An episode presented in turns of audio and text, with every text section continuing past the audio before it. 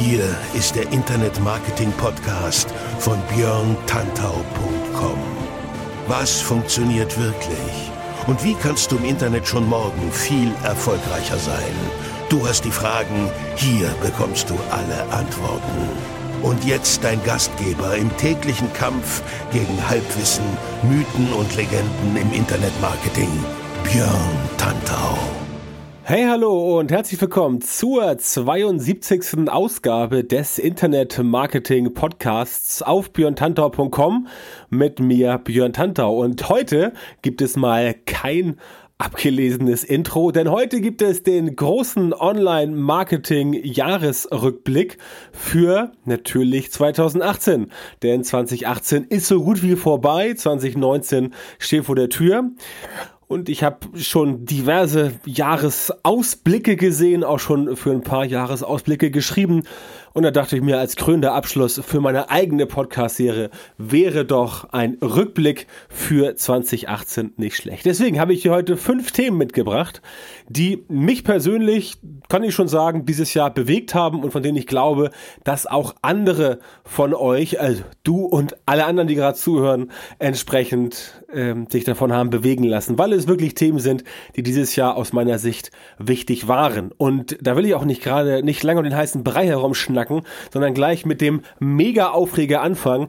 Das war nämlich die DSGVO, die Datenschutzgrundverordnung oder wie ich neulich gehört habe, Datenschutzgrundverordnung. Okay, ist ein dummer Karlauer, aber egal, ich wollte ihn nochmal kurz dir mitgeben. Ja, die DSGVO, war das nicht eine geile Sache? Ich meine, geil im Sinne von, sind wir nicht alle richtig schön durchgedreht und äh, haben wir nicht alle richtig schön Panik bekommen?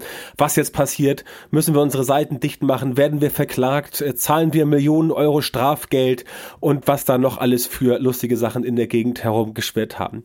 Nicht falsch verstehen. DSGVO finde ich persönlich gar nicht so schlecht. Ich finde es gut, wenn die, also ich finde es nicht gut, dass auf diesem Datenschutzthema so panisch rumgeritten wird nach dem Motto, ja, der User wird ausspioniert, laberababa, hast du nicht gesehen. Das finde ich persönlich eher kontraproduktiv. Was ich persönlich gut finde, ist, dass man als Website-Betreiber jetzt den Leuten sagen muss in der Datenschutzerklärung, was mit den Daten, die beim Surfen auf der Seite auflaufen, so passiert. Das finde ich schon okay.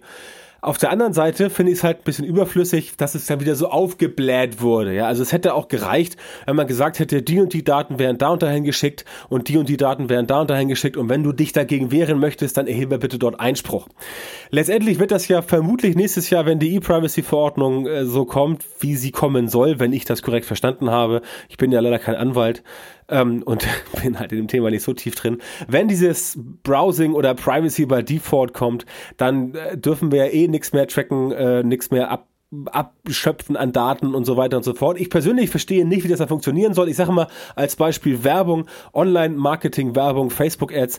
Ich selber als sowohl als Advertiser für mich selber als auch für Kunden aber auch als eigen, also als Person, die selber konsumiert im Internet, finde es eigentlich gut wenn Facebook ein bisschen mehr von mir weiß. Sprich, wenn der Advertiser ein bisschen mehr von mir weiß, weil dann kriege ich ja die Werbung, die auf mich zugeschnitten ist. Das ist so ein bisschen wie man sitzt samstags um 19 Uhr äh, vor der Bundesliga hier Sportschau ARD und dann wundert man sich, warum da äh, sich Bierwerbung mit äh, Finanzierungswerbung und äh, Autowerbung abwechselt. Sind natürlich größtenteils klassische oder teilweise klassische Männerthemen, die natürlich dann laufen, weil die bei der A denken, ja hier, Sportschau, ne, da gucken die ganzen Männer zu, also zeigen wir mal Autowerbung, BMW, Mercedes, äh, VW etc. und natürlich Bier, klar, weil jeder Mann trinkt gern Bier, logisch, jeder Mann, also je, jeder Mann auf der ganzen Welt trinkt gern Bier und jeder Mann auf der ganzen Welt will natürlich einen BMW haben und natürlich einen Mercedes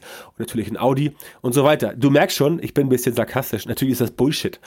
Das ist das Problem mit diesem Datenschutz, dass letztendlich der Datenschutz ja, Datenschutz ist wichtig, aber diese ganze Denkweise, die geht mit diesem Thema DSGVO ein bisschen in die falsche Richtung, weil halt nur davon ausgegangen wird, dass der arme, schwache Konsument beschützt werden muss vor der gierigen, langfingerigen, oktopusartigen Werbeindustrie. Und das ist natürlich Schwachsinn.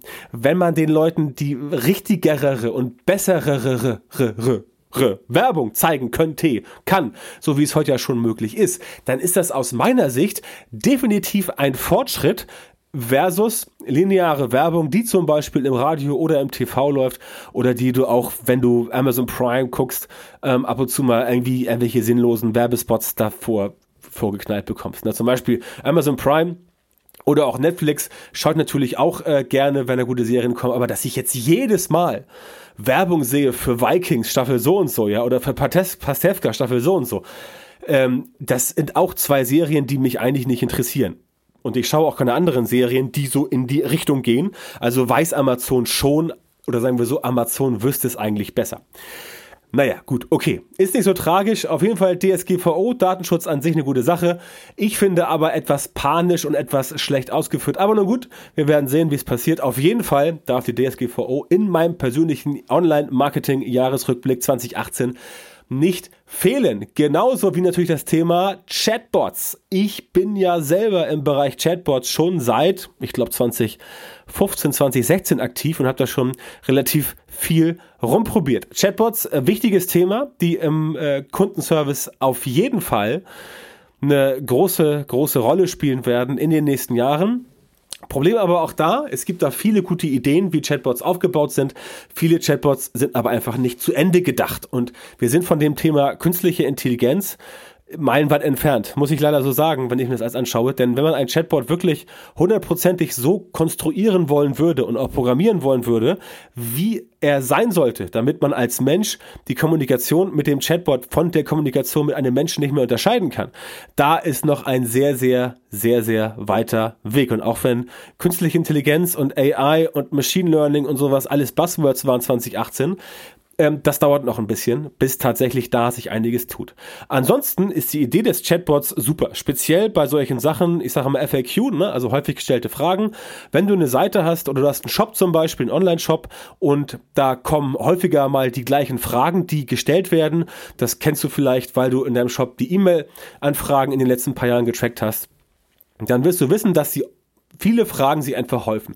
Und wenn man dazu dann ein Chatbot konstruieren kann, ein Kundenservice-Chatbot, der halt diese FAQs quasi abgreift und darauf halt eine Antwort parat hat, dann kann man damit mit Sicherheit 70 Prozent der Fragen, die gestellt werden, online abgrasen. Und mit Chatbot meine ich gar nicht Facebook oder WhatsApp, ich meine auch ein Live-Chat auf der Website, das kann ja auch ein Chatbot sein. Also solche Mechanismen, die auf jeden Fall schon dafür sorgen, dass so 60, 70 Prozent der wiederkehrenden Fragen abgegrast werden und beantwortet beantwortet werden, was ein Vorteil ist. Denn wenn ein Mitarbeiter zum Beispiel zehn Fragen beantworten müsste und jetzt in Zukunft nur noch sechs Fragen beantworten muss, dann hat er 40 Prozent mehr Zeit. Richtig gerechnet? Ja. Genau. Also, er muss nur noch sechs Fragen beantworten oder äh, noch dramatischer, er muss nur noch vier Fragen beantworten, weil der Chatbot sechs Fragen abgrast. Also hat dieser Mitarbeiter 60 Prozent mehr Zeit. Das heißt, als Unternehmer spart man 60 Prozent und kann dann die Person entweder woanders einsetzen oder, wenn es hart, ganz hart kommt, natürlich auch rationalisieren. Das wollen wir natürlich nicht. Also ich möchte jetzt nicht Chatbots hier preisen als, ähm, als Mechanismen, um die Leute rauszuschmeißen, aber um die Möglichkeiten mal aufzuzeigen. Ich persönlich würde dann den Mitarbeiter in einen anderen Bereich Bereich packen oder ihm halt eine andere Aufgabe zuteilen, wo man mit ihm halt mehr Geld verdienen kann mit dem Mitarbeiter. Das ist ja immer so, egal was du machst, als Unternehmer, als Unternehmen, der ROI ist immer im Vordergrund und wenn du halt siehst, okay, ich habe hier eine Möglichkeit, um Geld einzusparen und ich kann den Mitarbeiter woanders hinsetzen und dort verdient er oder sie fürs Unternehmen mehr Geld, dann ist das definitiv eine sinnvolle Sache und die ist auch unternehmerisch äh, klug und auch betriebswirtschaftlich klug. Das heißt, solche Dinge können Chatbots definitiv leisten, auch schon jetzt. Und das wird, denke ich mal, in den nächsten, im nächsten Jahr, also Jahresrückblick ist ja immer so, was war und was kommt. Zum Beispiel im nächsten Jahr, denke ich mal, werden auf jeden Fall eine sehr große Rolle spielen. Insofern Chatbots auch als Marketinginstrument. Ich habe ja selber ein Newsletter-Chatbot äh, und arbeite auch mit WhatsApp, wobei WhatsApp halt ein bisschen problematisch ist, weil ähm, WhatsApp Broadcast ehemals jetzt Messenger People ist ein cooles System auf jeden Fall für WhatsApp, ist aber natürlich Enterprise-mäßig ausgerichtet. Das heißt, jeder Normalsterbliche oder jede, jedes KMU, das tatsächlich ähm, WhatsApp benutzen möchte, ist halt mit der Lösung, ja, natürlich wäre man gut bedient, aber da, das können die meisten halt nicht finanzieren. Insofern warte ich oder hoffe ich natürlich, dass da noch irgendwas sich tut, entweder äh, ein Konkurrenzveranstalter oder das Facebook irgendwann mal mit WhatsApp irgendwas macht. Wenn wir nächstes Jahr sehen, WhatsApp wird nächstes Jahr auch sehr spannend. Auch da gehen natürlich Chatbots, auch bei WhatsApp wird Werbung kommen wie das funktioniert, ähm, bin ich persönlich gespannt, aber nicht skeptisch, weil ich glaube, dass die Werbung gut angenommen wird, aber werden wir sehen. Was die Chatbots angeht, als Marketinginstrument, super Sache. Äh, Leads einsammeln via Facebook Messenger zum Beispiel, den Leuten dann entsprechend Nachrichten schicken, den Leuten Updates schicken über neue Produkte, über neue Podcasts, über neue Videos, über äh, neue Artikel. Das funktioniert wirklich super und wir haben da nach wie vor Öffnungsraten von 80, 90 Prozent und die Klickraten sind auch in einem hohen zweistelligen Bereich, also ganz anders als bei E-Mail-Marketing. Das heißt, Chatbots als Kundenservice-Instrument und auch als Marketing-Instrument werden definitiv die, äh, das nächste Jahr und auch die nächsten Jahre ein wichtiger Faktor sein und deswegen gehören Sie in meinen persönlichen Online-Marketing-Jahresrückblick 2018 rein und ich würde auch dir immer empfehlen, geh auf Chatbots, nutze das Ganze. Ich persönlich für Facebook Messenger empfehle mittlerweile ManyChat. Das ist, wenn man sich erstmal da reingefuchst hat, relativ einfach zu bedienen und du hast da quasi alle Möglichkeiten und kannst wunderbar dort agieren. Nächstes Thema, was 2018 aus meiner Sicht wichtig war, war das Thema Live-Video. Auch ich selber habe dieses Jahr wieder mehr Live-Video gemacht als im Vorjahr. Ich selber bin da gar nicht so der Hardcore-Marketeer. Ich kenne viele andere.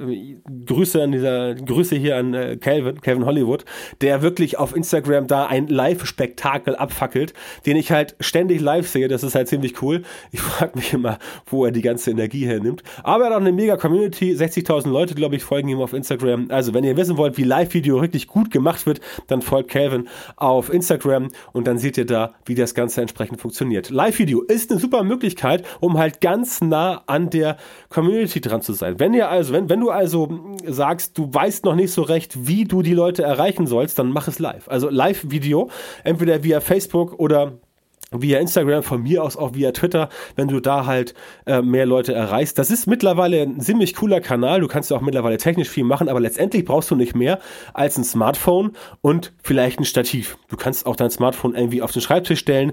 Ich persönlich habe immer ein Stativ. Ich habe jetzt auch die letzten Wochen ein bisschen aufgerüstet, um das Thema Live-Video 2019 auf die nächste Ebene äh, zu stellen oder generell Video.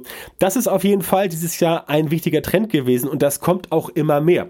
Letztendlich fragst du dich jetzt vielleicht, ja, äh, gut, Live-Video, äh, da sitzt dann wieder ein Marketeer und erzählt mir irgendwas, wie ich schnell hektisch reich werden kann. Ja, gut, klar. Das gibt's natürlich auch, aber letztendlich, wenn du dir anschaust, wie das Ganze sich so entwickelt hat, in den letzten ein, zwei, drei Jahren mit dem Thema Live-Video, speziell getrieben durch Facebook, dann siehst du, dass sich da definitiv was tut. Und es gibt da immer Möglichkeiten. Und wie gesagt, wenn es dir darum geht, deine Community wirklich mit neuen News zu versorgen und wenn du halt noch ein bisschen Reichweite aufbauen willst, wenn du Engagement generieren willst, wenn du auf Facebook sagst, äh, ich habe zwar eine krasse Facebook-Seite mit, was weiß ich, 50.000 Fans, aber da liked keiner mehr irgendwas äh, und die wächst nicht mehr, dann mach dort Live-Videos. Mach da jeden Tag fünf bis zehn Minuten Live-Video, einfach nur, um mit den Leuten dich zu connecten. Und wenn du dann halt in diesem Live-Video auch ein bisschen aufrufst zum Interagieren, dass du sagst, hier Leute, kommentiert mal ein bisschen, liked mal ein bisschen, schreibt mir mal eure Sorgen, eure Nöte, eure Probleme. Auch da wieder der Verweis auf Calvin, der macht das halt super. Der fragt die Leute und die schütten ihm teilweise ihr Herz aus. Also natürlich nicht privat, sondern äh, auf Marketing- und Business-Ebene. Und das ist halt super cool, denn je mehr Engagement du verursachst in deinen Videos, ob das nun auf Facebook ist oder auf Instagram, das ist völlig egal. Je mehr Engagement du verursachst, desto mehr kriegst du die Leute quasi bei dir ran und desto mehr kannst du dafür sorgen, dass die Leute sich mehr mit dir und deinen Inhalten beschäftigen. Das ist quasi ein ganz wichtiges Thema, deswegen ist Live-Video für mich auf jeden Fall eines der großen Themen aus 2018 und wird, denke ich mal, ähm, im nächsten Jahr und den nächsten Jahren auch noch deutlich größer werden. Das ist einfach der Lauf der Dinge. Video, also Bewegtbild wurde ja auch schon seit Jahren herbeigeredet, dass es halt Durchbruch bekommt. Ich habe das ein bisschen skeptisch gesehen, weil die meisten Leute halt doch ein bisschen bequem sind. Und mittlerweile ist es tatsächlich so, dass die Leute auch wirklich auf der Straße, in der U-Bahn, im Bus, im Büro, äh, überall halt Videos gucken. Tatsächlich eher als auch Texte. Und deswegen kann ich nur sagen, jeder, der in den letzten Jahren auf YouTube massiv gesetzt hat, ähm, der äh, hat auf jeden Fall einen Vorteil. Und deswegen bringt es definitiv was, als Ergänzung zu dem, was man jetzt schon macht, auch noch das Thema äh, Klammer auf, Live, Klammer zu, Video mit reinzupacken und da ein bisschen äh, Gas zu geben, weil es einfach bei den Leuten angekommen ist. Die Menschen sind mittlerweile gewöhnt, Videos zu gucken, auch was das Thema vertikale Videos angeht. Immer ganz wichtig, vertikale Videos, ich habe auch immer horizontal schön von wegen so, ja, auf Facebook mache ich ein Video und da gucken manche, manche auch am Desktop zu, mache ich nicht mehr. Entweder quadratisch oder vertikal, weil die meisten Leute halt entsprechend auch am Smartphone sitzen und es klingt brutal, aber tatsächlich werden die Leute zu bequem, um ihr Smartphone zu drehen in den ähm, Landscape-Modus, also horizontal. Das heißt, die Leute lassen es vertikal und ich kann es immer nur sagen, wie es zum Beispiel bei irgendwelchen Aufführungen, Schulaufführungen war. Vor drei, vier Jahren saßen da wirklich noch von 50 Eltern, äh, 40 Eltern, die gefilmt haben und davon hatten 90 Prozent das Ding im Quermodus, ja. Und mittlerweile machen das immer weniger. Die Leute machen vertikale Videos, weil vertikale Videos auch durch die Facebook Stories, durch die Instagram Stories und so weiter ähm, in Mode gekommen sind. Ergo kann ich auch da sagen, das Thema horizontale Videos, ich bin gespannt, wann es im normalen Entertainment-Bereich, also wann es im Bereich Fernsehen und Film wirklich durchschlägt, weil auch wenn ihr euch zum Beispiel, wenn ihr zum Beispiel die, die App von der Tagesschau runterlädt, dann ist auch die schon vertikal ausgerichtet mit vertikalen Videobeiträgen, die extra für die Tagesschau, extra für das Format vertikal gedreht wurden. Also es bleibt spannend. Live-Videos definitiv vertikal machen auf Facebook und auf Instagram. Damit kannst du definitiv nichts falsch machen. Was haben wir noch letztes Jahr? Voice Search. Letztes Jahr, was letztes Jahr? Dieses Jahr, 2018. Voice Search. Voice Search ist definitiv ein wichtiger Bereich, der aus meiner Sicht in diesem Jahr sehr stark gehypt wurde, aber natürlich seinen Durchbruch noch vor sich hat. Wichtig zu wissen ist, für alle, die Marketing machen, dass sich halt das Thema Suche Google und generell digitale Assistenten ganz stark wandelt. Klar, logisch, es kommt einem jetzt noch beknackt vor, durch die Gegend zu laufen und, und sagen, okay, Google, äh, such mir mal den Weg zum nächsten Friseur raus, als Beispiel. Aber das machen mehr und mehr Leute und die Sprachsteuerung, also ich rede gar nicht jetzt von Voice Search, ich rede jetzt eher von digitalen Assistenten, wie es halt Google My Home ähm, oder ähm, äh, hier Alexa, Echo, Dot oder wie sie alle heißen mittlerweile ist. Das ist wichtig, weil man das Thema, weil man die ganzen Mechanismen mit der Sprache bedienen kann. Und das klingt jetzt noch so ein bisschen, das klingt jetzt noch so ein bisschen vielleicht futuristisch, aber tatsächlich ist es so, wenn du den Leuten etwas gibst, womit sie Dinge, die sie schon machen, noch einfacher machen können, dann setzt sich das durch. Das ist genau wie mit dem Smartphone. Ja, das kam oder dem, dem Handy. Äh, Mitte der 90er wurdest du auf der Straße noch dumm angeguckt, wenn du halt mit einem Handy in der Gegend rumliefst. Alle sagen so, ja, hier Angeber, Poser, Schnacker, irgendwas, bla, bla, bla. Und dann gab es ja auch irgendwelche Idioten, die liefen mit ihrem Smartphone oder mit dem Handy damals, mit ihrem Knochen in der Gegend und sagten, ja, hier, äh, äh, Bayer, Bayer, verkaufen, verkaufen. VW, kaufen, kaufen. Da haben so getan, als ob sie ganz reich werden. Und dann der Börse irgendwie Order aufgeben. Das war natürlich Bullshit, aber damals haben alle gesagt, was für Idioten rennen mit dem Handy rum, so ein Ding am Ohr. Heute ist das völlig normal. Und was auch normal geworden ist, dass du Leute auf der Straße siehst, die halt zum Beispiel Sprachnachrichten diktieren. WhatsApp zum Beispiel. WhatsApp-Nachrichten diktieren dann da reinsprechen und abschicken. Ähm, das ist halt diese Haltung, weil man bei WhatsApp halt, äh, halt unten reinsprechen muss und dann, äh, ja, ich weiß auch nicht, warum sie den, den Button irgendwie noch nicht anders gemacht haben, aber ist ja egal. Ähm, da werden Sprachnachrichten reingesprochen und dann werden die halt übertragen und dann kann der Empfänger sie sich anhören diese Geste, das Smartphone so flach zu halten, wie so, wie, wie, wie so eine Scheibe und am Mund zu halten, das sieht eigentlich total beschränkt aus, wenn du dir das mal genau anguckst, ja. Aber an den Anblick haben wir uns mittlerweile alle gewöhnt. Und genauso wird es mit Voice Search und digitalen Assistenten sein. Genauso wird es damit sein, dass man sagt, okay, ähm, ja, da ist jetzt jemand, der sammelt da mit seinem Smartphone und das macht irgendwas für ihn. Ja, sieht irgendwie doch bescheuert aus, aber es machen irgendwie tausend andere auch, also ist normal geworden. Das heißt, diese Dinge im öffentlichen, im öffentlichen Raum, die man so sieht, die werden ähm, mit der Zeit sickern die ein und in ein, zwei, drei Jahren fällt das gar keinem mehr auf. Und in ein, zwei, drei Jahren oder vielleicht schon fünf Jahren, keine Ahnung, denkt dran, wie lange das, das, das Smartphone, das mobile Internet wirklich gebraucht hat, bis es äh, spruchreif war. Ich erinnere mich, 2000 2004 oder 5 äh, oder 6 wurde immer schon erzählt mit, ja, mobiles Internet, bla bla bla, gab ja schon Smartphones vorm iPhone, aber so richtig durchgesetzt hat es sich erst so ab 2010, 11, 12. Da kam der richtige Boom.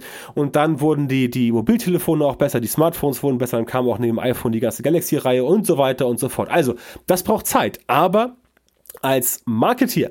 Es ist halt wichtig, dass du an dem Thema dranbleibst und dass du zumindest mal über den Tellerrand guckst, auch wenn du spezialisiert bist auf irgendwelche Sachen. Denn irgendwann wird all das dich betreffen. Beispiel Suchmaschinenoptimierung. Wenn du jetzt sagst, ja, ich mache aber SEO und ich ranke auf Platz eins überall mit meinen ganzen krassen Sachen und ich krieg dann meinen Traffic. Ja, jetzt noch, jetzt noch. Aber wie wird das später sein? Ja, wie wird das später sein? Wenn du halt nicht das Featured Snippet bekommst und jemand stellt eine Frage und du tauchst dann nicht auf, dann wirst du auch nicht vorgelesen vorgelesen.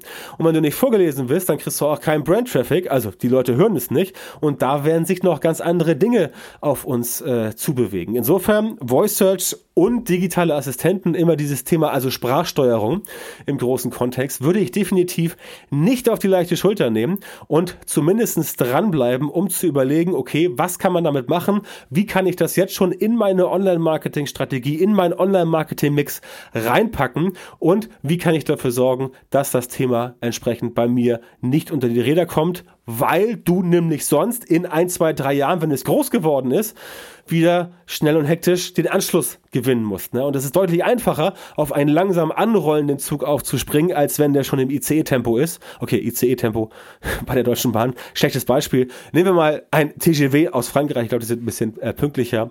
Aber du weißt, was ich meine. Es ist schwieriger. Insofern Voice Search, digitale Sprachassistenten, also digitale, digitale Klammer auf Sprachklammer zu Assistenten ist schon sehr wichtiges Thema.